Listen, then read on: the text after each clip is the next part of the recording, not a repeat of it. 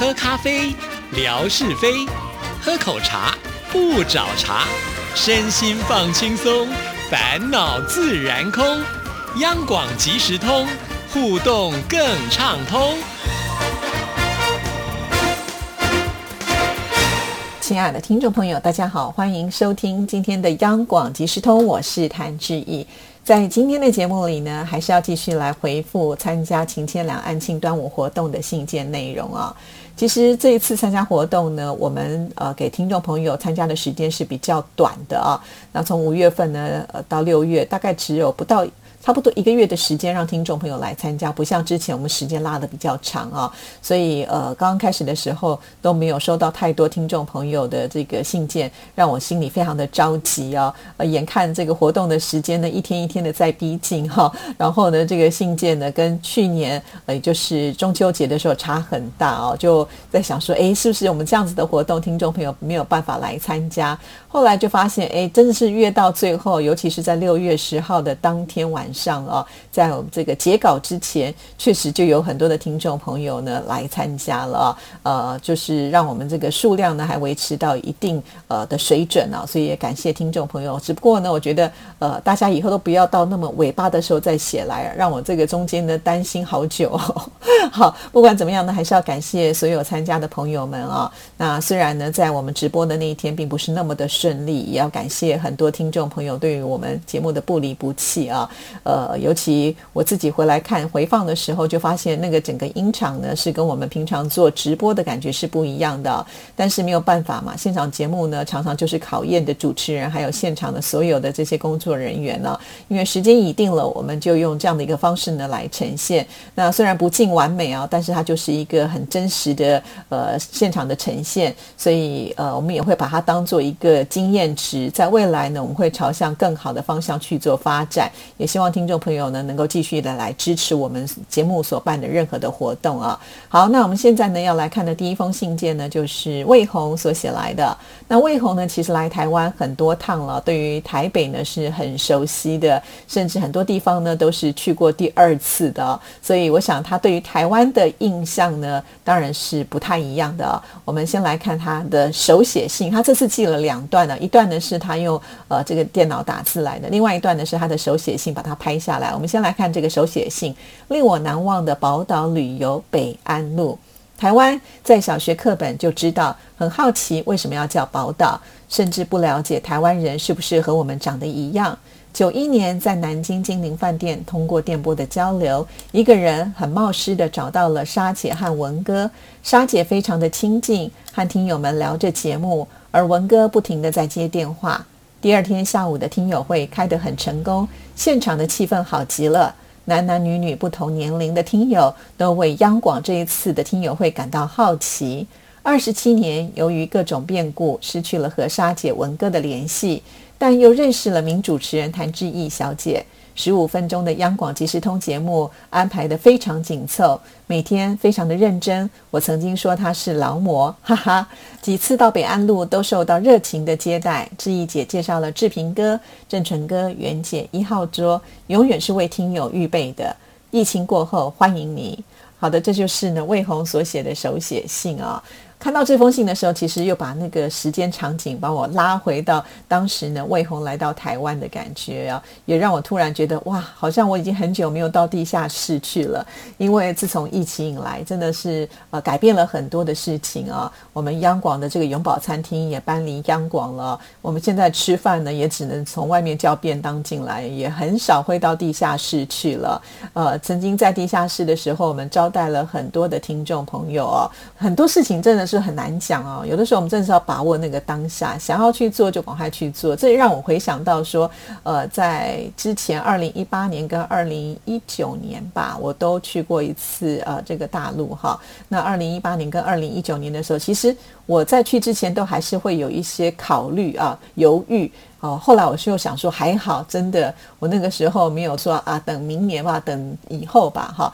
那如果等以后，像现在碰到了疫情，我们哪儿都不能去啊，就变得没有办法掌握到那一次跟大家呃，跟一些听众朋友见面的机会了。所以，真的，我觉得现在这种回想起来，感触很多。啊很多事情你想要做的话，你就要及时的去做。好，那呃，现在呢，当然我们虽然没有了这个餐厅哈，呃，但是我相信，只要疫情过后，我们还是会非常的欢迎听。众朋友来到我们央广的，在北安路呢，呃，五十五号，呃，我们还是有很深厚的一个情感，我们算是一个呃据点，哈。那我们当然也可以还是带听众朋友去我们附近逛一逛，哈。甚至我知道有些听众朋友现在呢，呃，更想去的是我们。呃，就是剑潭山的圆山微波站呢，想要跟志毅爬上去。好了，现在志毅的腿力已经练得不错了，应该还可以继续再爬了哦。好，那我们继续呢，再来看魏红他的另外一个就是电脑版的这个信件的内容啊。在台北有两个打卡地，台北大学和小日子咖啡店。进入台大椰林大道，让我身心愉悦。刚刚毕业的大学生，我为他们鼓掌。台大对面罗斯福路有一家很有名的咖啡店，不到十一点不开门。我第一次等了会，小店员就像是邻家女孩陪我在店里面逛，还问我咖啡好不好喝，有点文哥说的台湾味了吧？别急，事隔一年，再一次来到小日子，小姑娘还记得我，我们合了影。台北的每一天都让我感觉天空很蓝，市民很友善，很多地方没去，不会太久，我就会走在台北的路上了。哇，其实我觉得魏红真的是属于一种文青挂哈，会去小日子跟台大这样子的地方哈。尤其在这个咖啡馆呢，他去了第二次啊，这个连店员都记得他，还要跟他一起来拍照啊，可见这个台湾的人情味真的是很浓厚的啊。那小日子它是一个连锁的咖啡店啊，不只是在这个地方有啊。我记得我也曾经拍过照片给听众朋友看，我是去的应该是呃台北市的忠孝东路上呃。华山艺文特区里面的小日子哈，呃，当我上次去的时候就很急的赶快要拍照片给大家来分享，因为我记得魏红不止一次呢，在我们节目当中透过信件跟听众朋友来做分享啊。在小日子里面，除了可以喝咖啡以外呢，有很多的呃文创商品啊。那这些文创商品呢，你可以慢慢的逛啊，你有喜欢的也可以买，而且它的商品的种类还非常的多呢哈。那不管我们怎么说，我觉得还是欢迎听众朋友自己亲自来看看，那种感觉会是不一样的哦。好，谢谢魏红。那我们继续呢，再来看下一封信件啊。这封信件呢是平安市福所写来的。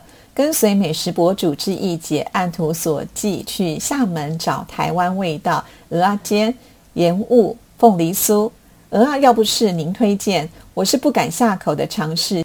超爱凤梨其制品，厦门有好多凤梨味道一级棒。祝愿疫情早日结束，两岸温情如常。祝愿志怡姐天天开心，吉祥如意。好的。啊，平安市府呢还没有来到台湾呢，可能就找了呃这个跟台湾比较接近的地方厦门呢。确实，在厦门呢，呃也有很多的台商嘛，哈，多多少少也会把台湾味带过去。所以呢，鹅啊煎啊、莲雾啊、凤梨酥这些，在这边应该都能够品尝得到啊。呃，而且呢，呃，平安市府说鹅啊煎要不是志毅的推荐的话，是不敢轻易下口的啊。确实啊，因为有人不太敢吃牡蛎啊，会觉得它那个软软的，咬起来以后呢，里面又又是黑黑的哈。所以有一些人是不喜欢呃吃这个鹅啊牡蛎哈，但是呢呃听了志毅的推荐之后，他。鼓起勇气来尝试啊！对啊，其实有的时候我们就是撇开成见哈，去尝试。当我们尝试以后觉得不爱吃，那以后就不要吃。但是也许你吃了以后可能会改变你的想法，那也说不定。那就等于多了一种收获啊！尤其我们呃常常到呃异地去旅游的时候，常看到很多东西，呃，其实我们都会想要尝鲜。但是有些东西你会觉得感到害怕，比方说像呃这个越南啊，呃他们做的那个鸭仔蛋哈，到目前。因为，这是我唯一呢还没有办法能够呃敞开心胸能够接受的哈。那有些东西呢，就是你可能不是那么的喜爱，但是呢会尝一口。比方说像榴莲这样的东西啊，因为我不喜欢它的气味，但是你要我吃一颗榴莲糖，我还是可以勉强接受。但是鸭仔蛋我真的没有办法哈。所以呃，所以说起来好像很容易啊，但是要真正克服心里面那种障碍，确实会有一点点困难哈。不管怎么样，还是非常的谢谢平安是福啊，愿意相信致意，给自己机会。这种感觉还真的蛮好，因为我是被信任的人呢。好，谢谢。那我们继续呢，再来看下一封信件。这封信件呢是 G Z H P C H E N 八五所写来，记忆中的台湾味。早就听去台湾过的同事说台湾很好玩，我们部门好几个自由行还去了两次呢。二零一九年七月底，终于来了一次期待已久的台湾之行。当天晚上一到台北，深夜二十三点还打出租车去夜市吃了水果、烤鱿鱼、一种烤鸡。后面几天吃成了主题，既有纪念馆附近的便当，非常的实惠，还有台北车站附近的豆浆油条，排队好长啊！还有开封路的山东牛肉面，我吃完痛风就发作了，味道都棒棒的。但印象最深刻的还是西门町和瑞芳的珍珠奶茶。奶浓茶香，以至于后来去了花莲，还去了瑞穗牧场。台湾有很多的牛奶都是从这里产出的。两年后回味，最爱台湾珍珠奶茶。等疫情控制之后，两岸春暖花开，一定一起再相会台湾。好的，我印象当中好像是呃有来到我们央广的门口哈，但是呢只拍了照片，当时呢并没有就直接进来哈。呃，有点可惜了哈。虽然呢，呃，不知道我跟文哥那天是不是有在电台，但几率是蛮高的啦哈。所以，如果听众朋友有机会来到台湾的时候，不要这样子碰运气啦，可以提早的告知我们，我们可以在工作上做一些安排，都会热情的来欢迎听众朋友啊。所以，呃，请听众朋友呢，就呃不用这么的害羞哈，因为我觉得来台湾一次也不是那么的容易嘛，对不对？呃，总是要休个假啊，也是呢，要花些钱啊，还要坐。飞机呀，能够呢把自己的愿望一次通通都满足起来，多好呢！哈，那我们见见面，大家聊聊天，看看呢你平常听节目的一个环境，哎，我觉得这是每一位听众朋友应该都想要做的事情吧？哈，所以下次就不要客气喽，一定要提前的提醒之意啊。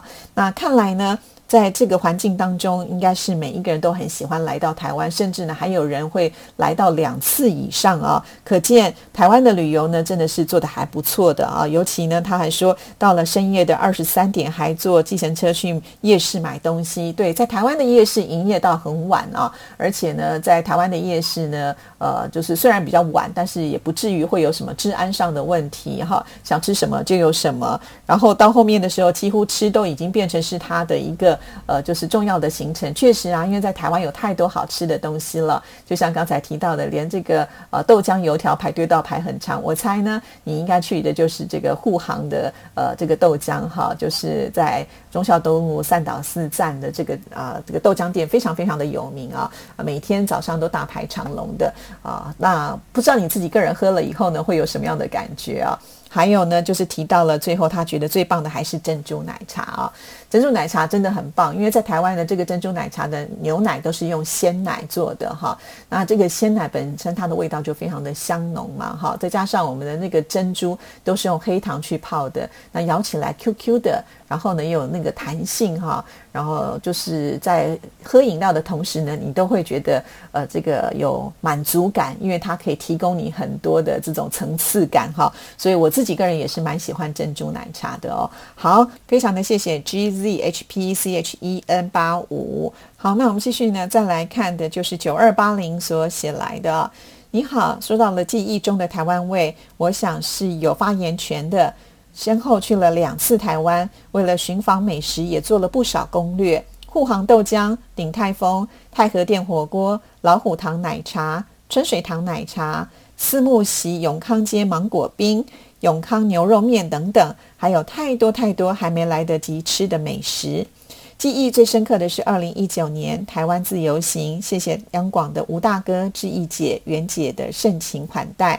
临别前还收到吴大哥为我们精心准备的伴手礼——台湾大溪蜜香红茶、台湾厂方原凤梨酥，超赞！让没能去台湾玩的女儿也能够品尝到浓浓的台湾味道，弥补了心中的遗憾，记忆深刻。对九二八零呢，呃，绝对是有发言权的，而且好认真哦，做了这么多的攻略哈。刚才提到这个护航豆浆又得了一票，还有呢，鼎泰丰啊，鼎泰丰就是吃小笼包的，也是很有名。我在节目当中也说过了，太和店的火锅呢，我想也是呃，就是一定要去朝圣的啊。那因为这是我们沈婉姐她所开的这个火锅店。好，所以听众朋友呢都会带着一份情，呃，因为你有提到嘛，还有这么多的东西没有吃到，下次呢，甚至我觉得也可以带你女儿一起来啊。那我相信呢，她应该也会喜欢台湾的点点滴滴啊。今天就聊到这里了，祝福您，拜拜。